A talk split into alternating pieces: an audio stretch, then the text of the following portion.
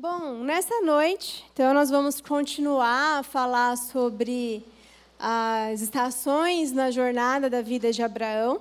Então, retomando um pouquinho do que a gente viu na, na última sexta-feira, nós falamos sobre o momento do chamado, quando Deus vai lá, fala para Abraão: sai da tua terra, da tua parentela e vá para a terra que eu te mostrarei. Nós falamos um pouquinho aonde se situa a história de Abraão dentro de toda a narrativa bíblica, que tem a ver com a promessa que Deus fez ali em Gênesis 3,15, que o descendente da mulher iria pisar a cabeça da serpente. Então, ali a gente vê na história de Abraão Deus iniciando o cumprimento da sua promessa. E nós vimos também que Deus ele nos convida a fazer parte desta missão que ele já começou, onde ele é comprometido, que é a reconciliação do homem pecador e que é a restauração de todas as coisas. E dentro disso, a gente vai hoje entrar numa nova estação da vida de Abraão, que é o momento da espera. Que é quando nós temos uma promessa, que normalmente é algo que a gente deseja muito, mas não é o tempo ainda do cumprimento dela. E não é fácil. E a gente vai ver que, da mesma forma que não foi fácil para o pai da fé, não é fácil para a gente. É, então, vamos ver o que aconteceu aqui com Abraão. Vamos ler no Gênesis 16. E aí a gente vai depois dar uma olhada também em Gênesis 18, mas a gente vai começar com Gênesis 16. Que diz assim: Ora, Sarai, mulher de Abraão, não lhe dera nenhum filho.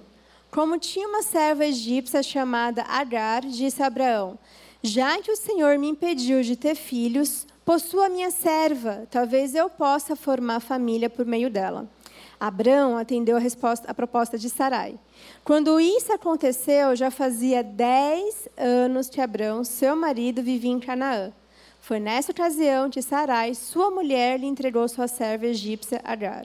Ele possuiu Agar e ela engravidou. Quando se viu grávida, começou a olhar com desprezo para sua senhora.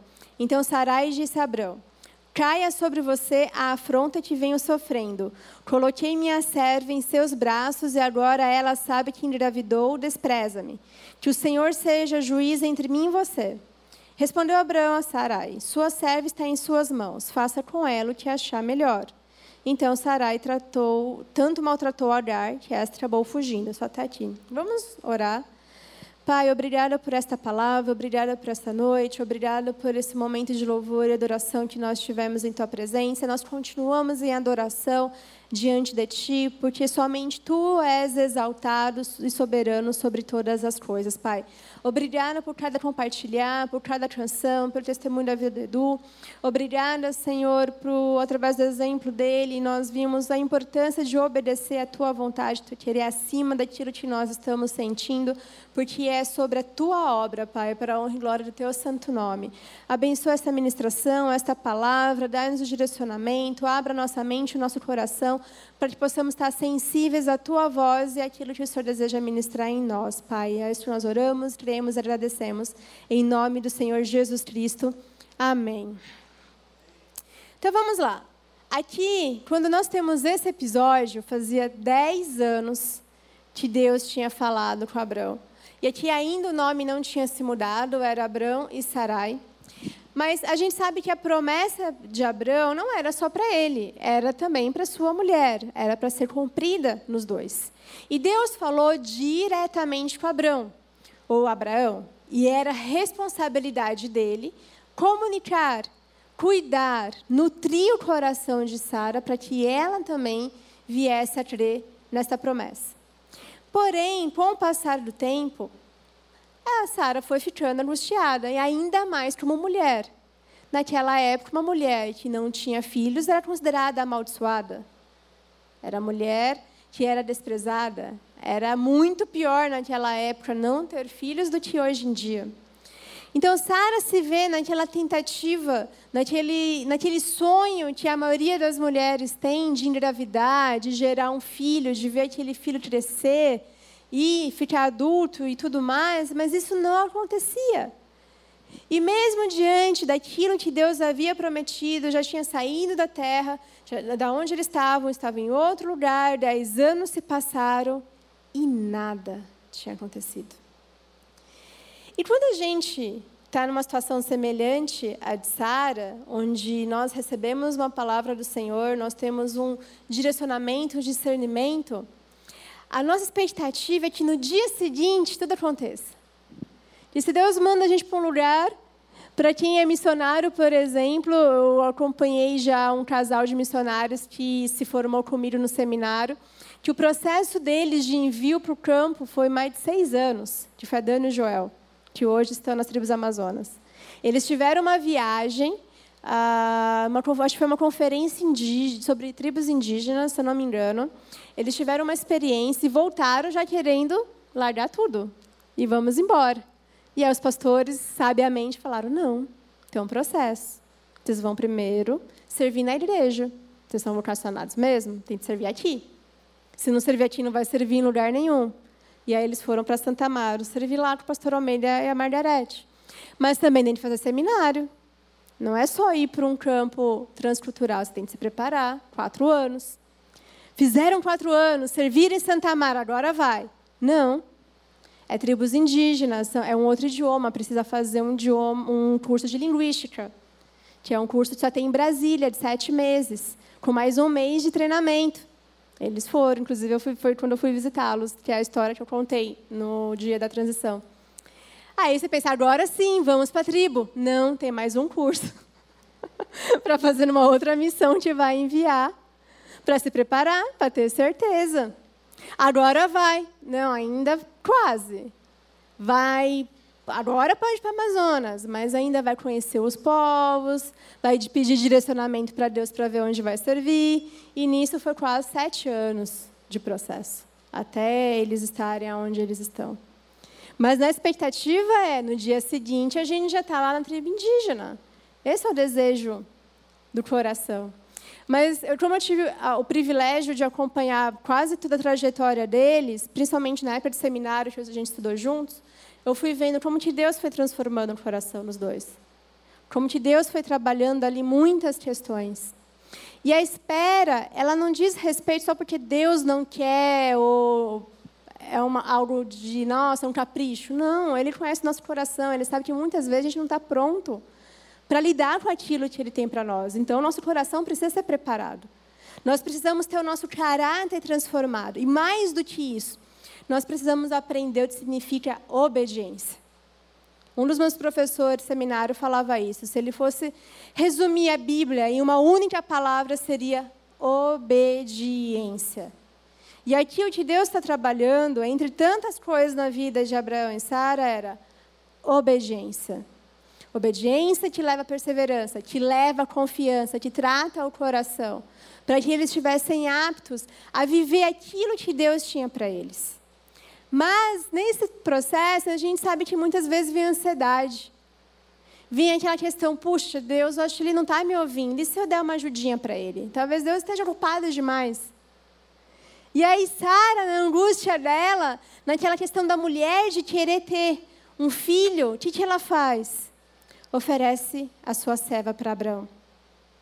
E pior, Abraão aceita. Olha que interessante aqui. A gente tem algo semelhante que aconteceu com Adão e Eva. Eva estava lá, a serpente oferece o fruto, Eva tem a atitude de aceitar e Adão fica em silêncio. A maioria das Bíblias não traz a tradução certa, as novas já estão trazendo, mas no texto original fala que Adão estava com Eva quando a serpente fez a oferta. Porque às vezes, da forma que está, parece que Eva está aqui conversando com a serpente e Adão está ali longe, contando as folhas, cantando os passarinhos. Não, ele estava junto. O texto original fala, e Adão estava com ela. E ele ficou em silêncio. Inclusive, existe um livro que chama O Silêncio de Adão, que foi escrito por dois psicólogos, que fala sobre essa característica masculina do silêncio dos homens. Por que os homens, em situações críticas, em vez de tomar a liderança que cabe a eles, eles se omitem. Como Adão se omitiu, como Abraão se omitiu aqui. E nesse livro, os autores falam que o homem ele se deixa ser tomado pelo medo o medo de enfrentar aquela situação.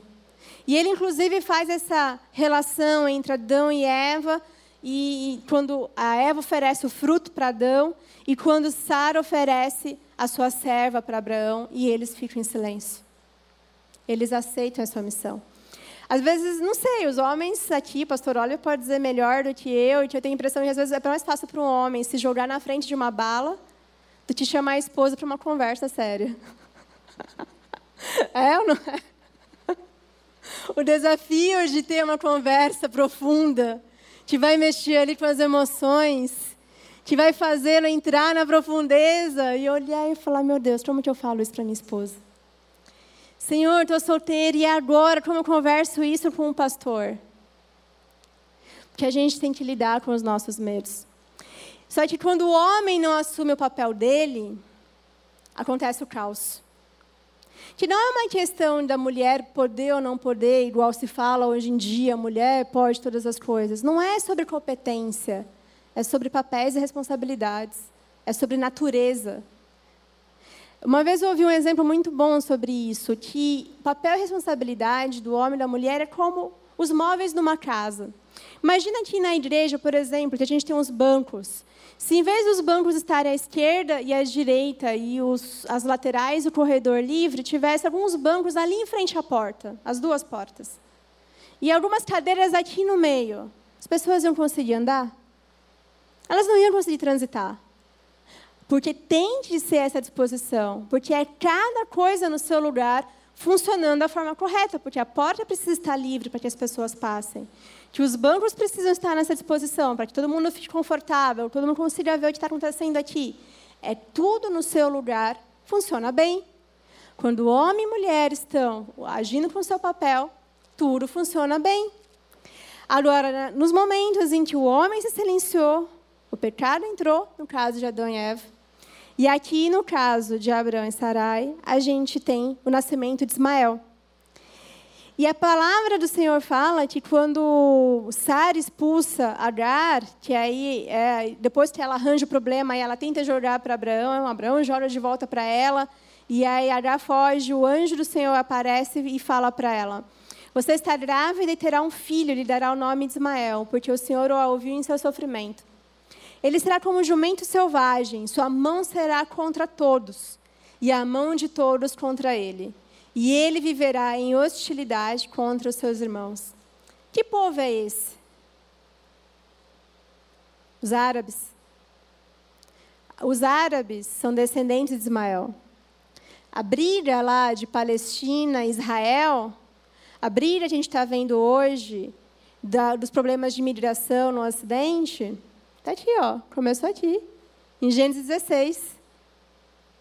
O fato de Abraão e Sara não terem esperado, não terem obedecido conforme Deus mandou, tem uma consequência de mais de 5 mil anos, porque o que está nesse texto está se cumprindo.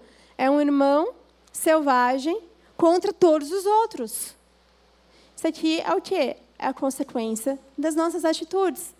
A promessa de Deus, ela não deixa de se cumprir por causa da nossa desobediência. Como? Porque ela se cumpriu na vida de Abraão e Sara, mas as consequências permanecem. E nós somos responsáveis por ela. É o que eu falei uma vez, eu acho que eu falei na semana passada. Uma coisa é o sofrimento que vem para nos provar, outra coisa é o sofrimento que nós causamos. E aqui é um sofrimento que poderia ter sido evitado pela obediência, mas não. Aqui Sara tomou a atitude. E esse é um outro caso agora para as mulheres. Quando as mulheres elas tomam essa iniciativa, em um momento em que elas deveriam ficar em silêncio e buscar no Senhor. Aí a gente volta para o caso de Eva, a gente volta aqui à situação de Sara, que no momento da angústia dela, ela foi impossível. E muitas vezes nós mulheres somos assim. Muitas vezes, na tentativa de resolver a situação, o homem está ali pensando ainda, não sabe se vai, se fica. A mulher já está angustiada, ela vai já toma frente. E aqui a gente vê na Bíblia várias histórias de mulheres que causaram problema com essa atitude. Aqui a gente tem o caso de Sara. Alguns capítulos à frente a gente tem Rebeca e Isaac. Rebeca é causa a destruição de, entre dois, a, a amizade de dois irmãos. Por causa da impulsividade dela, de querer ter o controle da situação. Onde é, é o lugar onde nós é temos que ficar em silêncio. Onde nós precisamos dobrar os nossos joelhos e colocar diante de Deus. E entender qual é a nossa responsabilidade. E, mais uma vez, não é uma questão de competência, de capacidade. É uma, uma questão de natureza, de papel. É a gente fazer aquilo que Deus nos chamou para fazer. Quando cada um cumpre o seu papel como deve ser feito, não se torna pesado. Mas quando cada um deixa de fazer o que deveria ser feito e começa a ter atitudes que é do outro, aí sim vem o peso, aí sim vem as brigas e aí sim vem as consequências, como a gente vê aqui nessa história. Onde os dois deveriam ter obedecido a Deus e não obedeceram. Mas quando a gente continua agora na história ainda de Abraão e Sara, que aí vai passando o tempo, Ismael vai crescendo, e aí Deus ele vai cumprindo a promessa dele. Está chegando o tempo. Deus, mesmo com toda essa confusão que os dois causaram, no capítulo 17 a gente tem Deus reafirmando a aliança dele com Abraão e Sara, que aí quando ele muda os nomes para pai de multidões e mãe de multidões. E no capítulo 18 a gente tem algo muito inusitado, que é quando Abraão recebe a visita de três anjos. Onde Abraão está ali, perto dos carvalhos do mãe, como diz no capítulo 18, assentado à tenda na hora mais quente do dia, meio-dia provavelmente, quando ele vê os três homens ali em pé a pouca distância. E esses homens estão vindo. Aqui o autor ainda não dá todos os detalhes quem são esses homens, mas pela atitude de Abraão, ele já percebe que não são viajantes comuns. Porque ali era uma região de nômades, muito viajantes, então era comum ter várias pessoas ali passando. E quem era nômade, tinha sua tenda armada, como no caso de Abraão, era tradição receber os viajantes, para que eles pudessem lavar os pés, descansar, comer alguma coisa. E é o que Abraão vai fazer, ele vai servir aqueles três homens que chegam. E ele vai dizer: lavem os pés, descansem debaixo desta árvore, estava o sol quente, vou trazer algo para comer, para que eles recuperem a força. E ali ele vai dando as ordens para que preparem a comida. E quando Abraão está ali observando tudo, um dos homens vira e fala assim: Onde está Sara, sua mulher? Perguntaram. Ali na tenda, respondeu ele. Então disse o Senhor: Voltarei a você na primavera, e Sara, sua mulher, terá um filho. Sara escutava a entrada da tenda, atrás dele. Abraão e Sara já eram velhos de idade bem avançada. E Sara já tinha passado da idade de ter filhos. Por isso, riu consigo mesma quando pensou: de, depois de já estar velha e meu senhor já idoso, ainda terei esse prazer? Mas o Senhor disse a Abraão: Por que Sara riu e disse: Poderei realmente dar luz agora que sou idosa? Existe alguma coisa impossível para o Senhor? Na primavera voltarei a você e Sara terá um filho. Sara teve medo e por isso mentiu. Eu não ri. Mas ele disse: Não negue, você riu. Olha que interessante esse texto. Ele, a gente poderia ficar aqui semanas, meses, só em Gênesis 18, vendo cada preciosidade de cada versículo. Mas, para dentro do que a gente está falando aqui em relação à espera, eu quero te chamar novamente a atenção para Sara. Vamos dar uma dedicação para ela.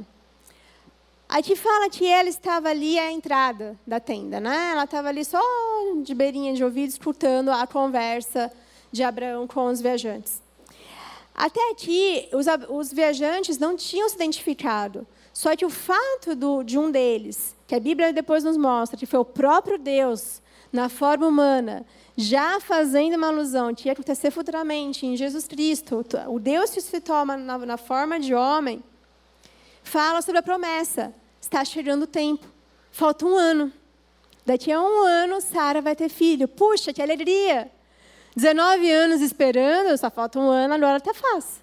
Está logo ali o cumprimento da promessa. Mas qual foi a reação de Sara? Ela riu. Olha interessante, nem todo riso é riso de alegria.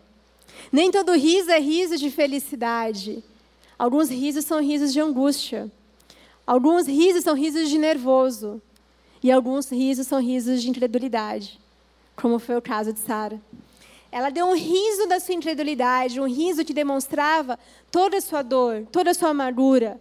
Ela que atrás tentou ter um filho através de sua serva, que fala: talvez eu tenha um filho através dela. E obviamente que não teve, porque não era vontade de Deus, não era por vias humanas, não era da forma carnal que a gente está acostumado, mas era conforme a vontade de Deus que havia promessa, porque a promessa era um filho gerado por Sara. E ali naquela angústia de tanto tempo esperando, mesmo com alguém falando, alguém que nem os conhecia, que nem sabia a situação, vai lá e fala: um ano vai vir um filho. Em vez dela olhar e falar: mas calma, quem é essa pessoa? Quem é que está falando isso? Não, a reação dela é: não, não é possível. E olha que interessante, Sara teria toda uma argumentação lógica. Já estou velha, meu senhor já é idoso, já não tinha mais o ciclo menstrual. O texto vai dizer: ainda terei esse prazer. Estava falando da própria relação sexual aqui. Ela teria toda uma argumentação lógica para dizer: não, não é possível. Mesmo Deus falando ali, daqui a um ano vai ter. Muitas vezes nós nos enganamos pela nossa própria lógica.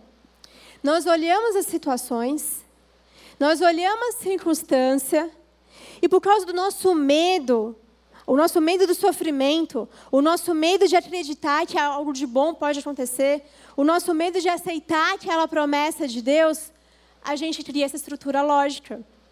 A gente olha para a circunstância e pensa: não, não tem sentido. E nós somos bons nisso, em ficar criando e fantasiando a mente. Não, não tenho ciclo menstrual. Eu já sou velha. Meu senhor já está idoso. A gente não tem mais intimidade. Não vai nascer filho. Não importa quem esteja falando. Porque o coração dela já estava tomado pelo ceticismo. O coração dela já estava incrédulo de toda a dor. E ao mesmo tempo ela estava fazendo o quê? Se protegendo. Afinal, 19 anos de promessa, parece um ano vai acontecer. Muitas vezes nós fazemos mesma, a mesma coisa diante da promessa de Deus. Quando a gente está perto de alcançar algo, o nosso medo daquilo não ser de fato a vontade de Deus, o nosso medo de não aceitar, de ser mais um engano, de ser mais uma história, de ser mais uma tentativa e mais uma frustração, a gente começa a recuar e cria essa estrutura lógica na nossa mente e ela faz sentido. Faz sentido o pensamento de Sara. Provavelmente a gente pensaria a mesma coisa no lugar dela. E talvez nós façamos a mesma coisa que ela em outras situações. Nós criamos toda essa ideia na nossa mente para que ela faça sentido à nossa vontade de não crer. E é interessante que o ser humano ele tem essa necessidade de encontrar o sentido nas coisas. Tem um autor que eu gosto bastante dele, que é o Alistair McGrath, que ele fala isso. Por que, que as pessoas gostam tanto de gênero policial? Eu gosto, eu assisto CSI, é, Law and Order, Criminal Minds, eu gosto de todas essas séries policiais. Eu acho elas incríveis. Eu queria ser detetive, mas não foi minha vocação. e aí ele fala, sabe por quê? São várias peças. Você tem um crime ali que você não sabe quem cometeu. E aí você vai juntando as peças. Você vai ali na história. E aí, cada momento do episódio, dependendo do tipo de série, uma peça vai se juntando à outra, uma peça vai se conectando à outra, e nossa, faz sentido no final. Quando tem a resolução. Ou quando a gente não descobre quem é o assassino, fala: caramba, eu não percebi aquela pista. Ou quando a gente descobre, ah, sabia, o roteirista não foi tão bom assim, ele deixou ficar mais fácil. Faz sentido. E esse fazer sentido sacia o nosso próprio ego, no, o nosso desejo de querer estar certo. E aí a gente volta, que eu falei semana passada, sobre a nossa tensão por causa do pecado de querer estar no lugar de Deus de querer ser como Deus, de querer ter o controle de todas as coisas. Nós criamos todo esse raciocínio para que nos dê sentido, para que a gente tenha a sensação do controle. Fala, não, está na minha mão isso aqui. Não vai acontecer, não tem como acontecer. E assim eu não sofro, ou evito sofrimento. Era o que Sara estava tentando fazer aqui. Depois de tanto tempo esperando. E por mais que a gente possa, inclusive, compreender o que estava acontecendo ali, é interessante que Deus mesmo sabendo da dor de Sara, mesmo sabendo que a incredulidade dela era fruto de tudo isso, ele não deixou de chamar a atenção. Ele vai para Abraão e fala: Por que Sara riu? E ele vai para o homem. Ele não vai direto para Sara. Ele poderia ter feito isso. Mais uma vez, ele vai se dirigir ao sacerdote, porque era papel de Abraão cultivar a promessa no coração de Sara, nutrir aquela promessa para que ela viesse a crer. Era a responsabilidade dele e não de Sara. Então Deus vai cobrar para ele. Por que Deus está fazendo essa cobrança? Ele está exortando. Ele está mostrando o erro, ele está mostrando a incredulidade. Mesmo diante da nossa dor, Deus não deixa de nos corrigir. Ele não vai ficar passando a mão na nossa cabeça, acariciando a nossa dor e permitir que o pecado da incredulidade continue em nós. Porque o que Deus está justamente trabalhando é a fé, a confiança, a crença nele, que ele é digno de confiança, que se ele prometeu, ele é fiel para cumprir. Que ele é aquele que provê todas as coisas, que o filho deveria vir da forma que ele estabeleceu. Uma mulher idosa, um homem idoso, dois improváveis porque é dessa forma que Deus age, porque é para honra e glória do nome dele. Amém. Então Deus ele exorta a ambos, porque eles precisavam de correção. Porque o tempo de espera não é simplesmente um mero sofrimento, ai meu Deus, não está chegando. Não, Deus está nos tratando, Ele está nos forjando, Ele está nos ensinando o momento de ficar em silêncio. O momento em que a gente não deve falar nada, que a gente deve simplesmente orar. O momento que deve agir. O momento que, sob a direção dele, nós devemos fazer algo. E Deus, em sua infinita misericórdia, ele não nos abandona. E ele não deixa de cumprir a tua palavra por causa dos nossos erros. Quando a gente vai para Gênesis 21, que é o nascimento de Isaac, o texto fala assim: o Senhor foi bondoso com Sara, como lhe dissera, e fez por ela o que prometera. Sara engravidou e deu um filho a Abraão em sua velhice, na época fixada por Deus em sua promessa.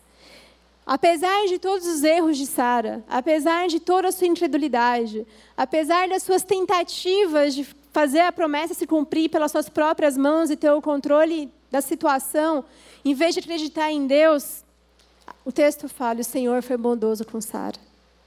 Porque Deus é aquele que perdoa os nossos pecados. Ele conhece a fragilidade e a fraqueza da nossa carne.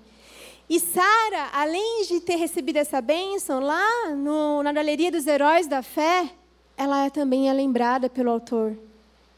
Abraão, pai da fé, e a fé de Sara, que chamava Abraão como Senhor, como diz o texto, ela é lembrada como a mulher ao que Deus fez uma promessa e por meio dela nasceu o filho que continuaria a promessa que Deus estabeleceu lá atrás para Abraão. Porque mais uma vez a promessa era para Abraão e para Sara. E depois fala que Abraão deu o nome de Isaac ao filho que Sara lhe dera. Quando seu filho Isaac tinha oito dias de vida, Abraão se considerou conforme Deus, Deus lhe havia ordenado. E estava ele com cem anos de idade quando lhe nasceu Isaac, seu filho. E Sara disse: Deus me encheu de riso, e todos que souberem disso rirão comigo. E acrescentou: Quem diria a Abraão que Sara amamentaria filhos? Contudo, eu lhe dei um filho em sua velhice. Olha que coisa tremenda que está acontecendo aqui. Mesmo diante das fraquezas, mesmo diante dos erros, a bondade do Senhor alcançou Abraão e Sara. A bondade do Senhor transformou a vida deles. E a bondade do Senhor permitiu que eles fizessem parte da missão e viesse o filho da promessa que era Isaac, exatamente como Deus tinha prometido, exatamente como Deus tinha estabelecido. E que é algo ainda mais belo na Bíblia, que eu fico fascinada como que os autores bíblicos são tão detalhistas, é quando fala do riso de Sara aqui. O significado de Isaac, que vem de Itzá, é riso. Quando Sara chamava Isaac, o que ela estava falando? Meu riso, vem cá, meu riso. E ela ainda dizia: O Senhor me encheu de riso e todos que souberam rirão comigo. Aquele riso de angústia, aquele riso de incredulidade, aquele riso de nervoso, porque o coração dela estava angustiado por não ter um filho, agora era um riso de alegria. Agora era um riso cumprimento da promessa de Deus. Agora era um riso de olhar e falar que Deus cumpriu que prometeu e eu estou provando a bondade do Senhor. Eu estou provando aquilo que o Senhor deu. Toda aquela tristeza, toda aquela angústia, todos os erros que foram cometidos, a misericórdia do Senhor alcançou. E esse é o Deus que nós servimos. É o Deus que transforma um riso de incredulidade, um riso de angústia, em um riso de alegria. Ele é o Deus que tem o poder de transformar todas as coisas. É um Deus que tem poder de transformar algo infértil, algo estéril, como o corpo de dois idosos, em, um, em dois corpos férteis, para cumprir com a promessa. E como o Edu falou né, quando ele estava compartilhando, o que, que é impossível para Deus? É o que o texto falava quando Deus exortou Abraão e Sara. Existe algo impossível para Deus? Aquele que criou todas as coisas, aquele que criou os céus e a terra, aquele que fez o mar, que fez a separação do mar e da terra, da luz e da noite, criou homem e mulher à sua imagem e semelhança. Aquele que, mesmo diante da desobediência do homem, que poderia ter deixado o homem à sua própria condenação, proveu a salvação. O, homem, o Deus te fez dois idosos serem pais de multidões, aos quais nós também somos herdeiros de Abraão de Sara por causa da promessa. Nós somos filhos da promessa em Jesus Cristo. Nós somos herdeiros dessa história da bondade do Senhor. Existe algo impossível para o nosso Deus? Existe algo que Deus não possa fazer em nossas vidas? Então, por que nos angustiamos? Por que nos inquietamos? Porque nós queremos ter o controle da situação. Essa história, que também é a nossa história, que por meio das, da fraqueza de Abraão, de Sara, do pai da fé, do amigo de Deus, nós aprendemos que diante das nossas fraquezas, Deus também é misericordioso. E que a mesma bondade que alcançou a Sara é a mesma bondade que alcança, que alcança os nossos corações. Então, quando a gente olha nessa estação da espera, aquilo que eu gostaria que ficasse guardado, né? a gente muitas vezes esquece tudo que é dito, mas que que fique registrado é, apesar de nós, a bondade do Senhor nos alcança. Deus, Ele é digno de confiança. Se ele prometeu, ele vai cumprir.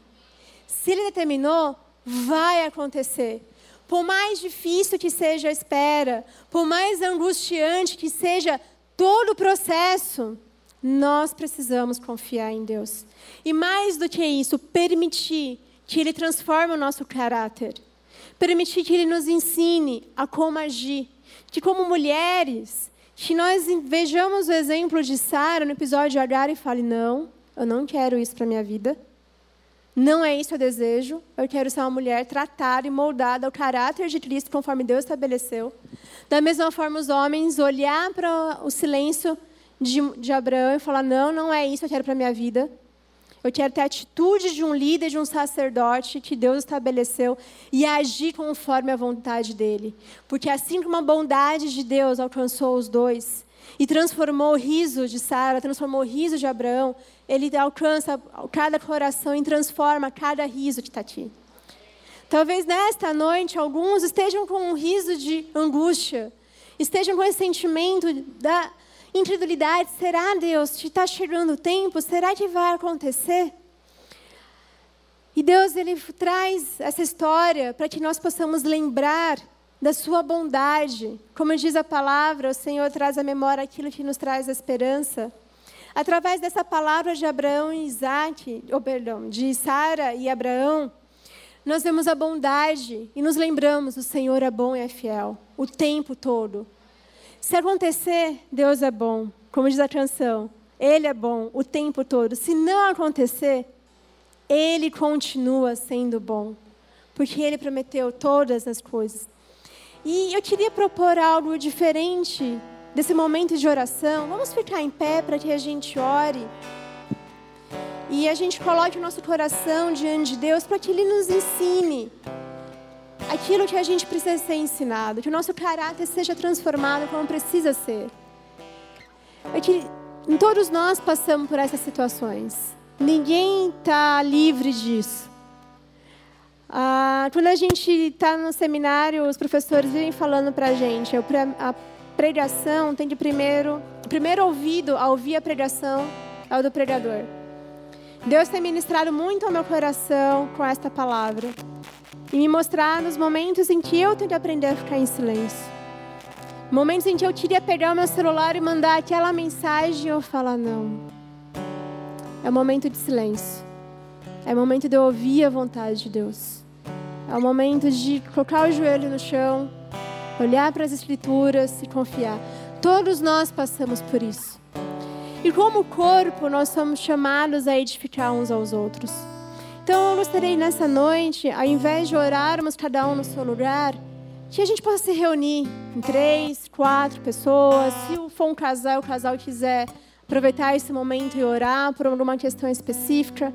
Vamos orar juntos, uns pelos outros, para que, como corpo de Cristo, a gente possa, em oração, fortalecer o nosso amigo, fortalecer o nosso irmão.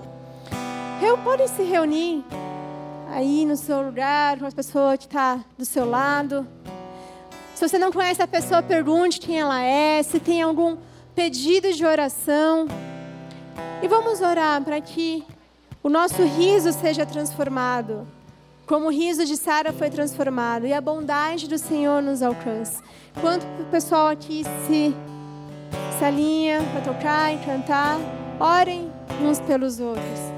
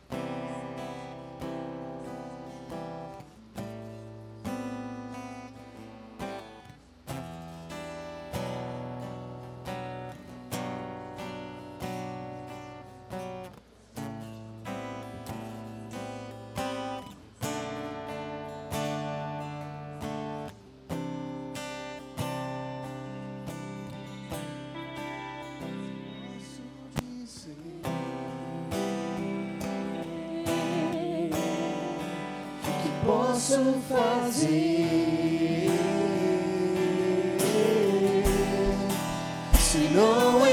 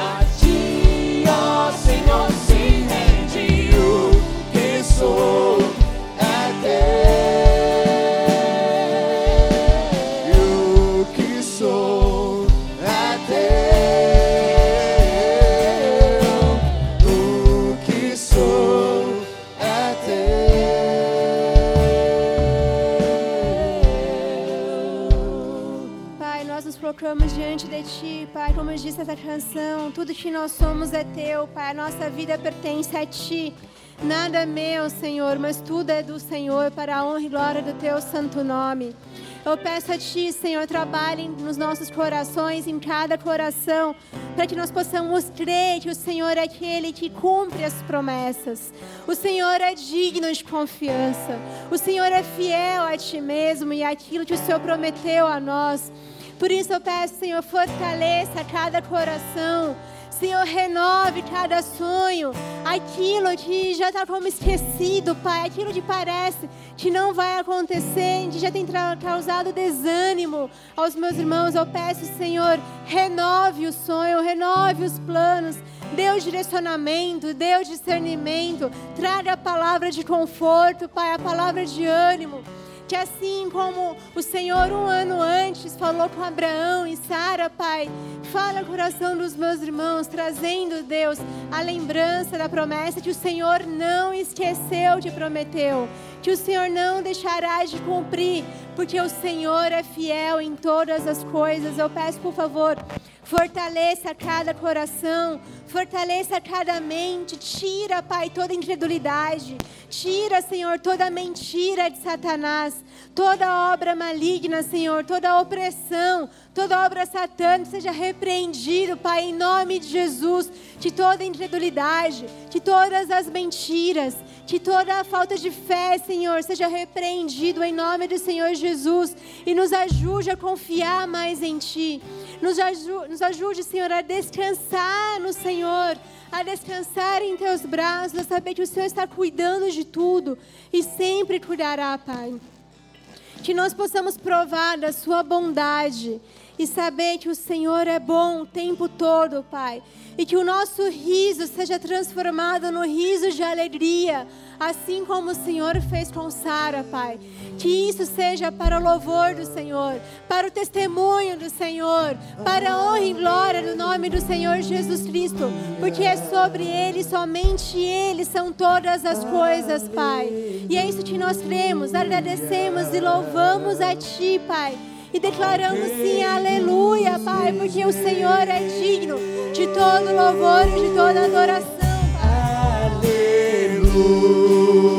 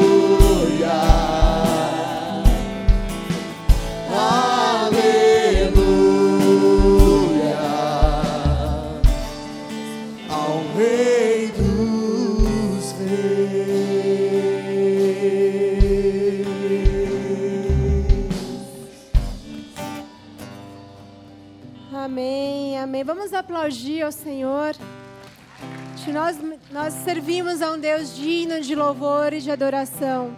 Pai, obrigada por essa noite, obrigada pelo que o Senhor realizou, Pai. Eu peço a Ti que esta palavra que foi lançada seja semente em terra fértil, Pai. Que frutifique em cada coração, que continue crescendo, que neste final de semana, que nos próximos dias, cada um de nós possa experimentar milagres do Senhor e, orações respondidas. Que nós possamos ver essas respostas de oração, Pai, para honra e glória do Teu santo nome, Pai. E nós te agradecemos e glorificamos a Ti, Pai. Nós agradecemos pela, pela graça do Senhor Jesus Cristo, pela consolação do Espírito Santo, pelo amor do nosso Deus e Pai. Que a Ele é toda honra e toda glória, todo louvor e poder, Senhor. Guarde-nos em paz e que possamos voltar para continuar glorificando ao Senhor como um corpo que cresce e edifica uns aos outros, como igreja que adora ao Senhor Jesus Cristo em comunhão. Em nome de Jesus, amém, amém e amém. Amém.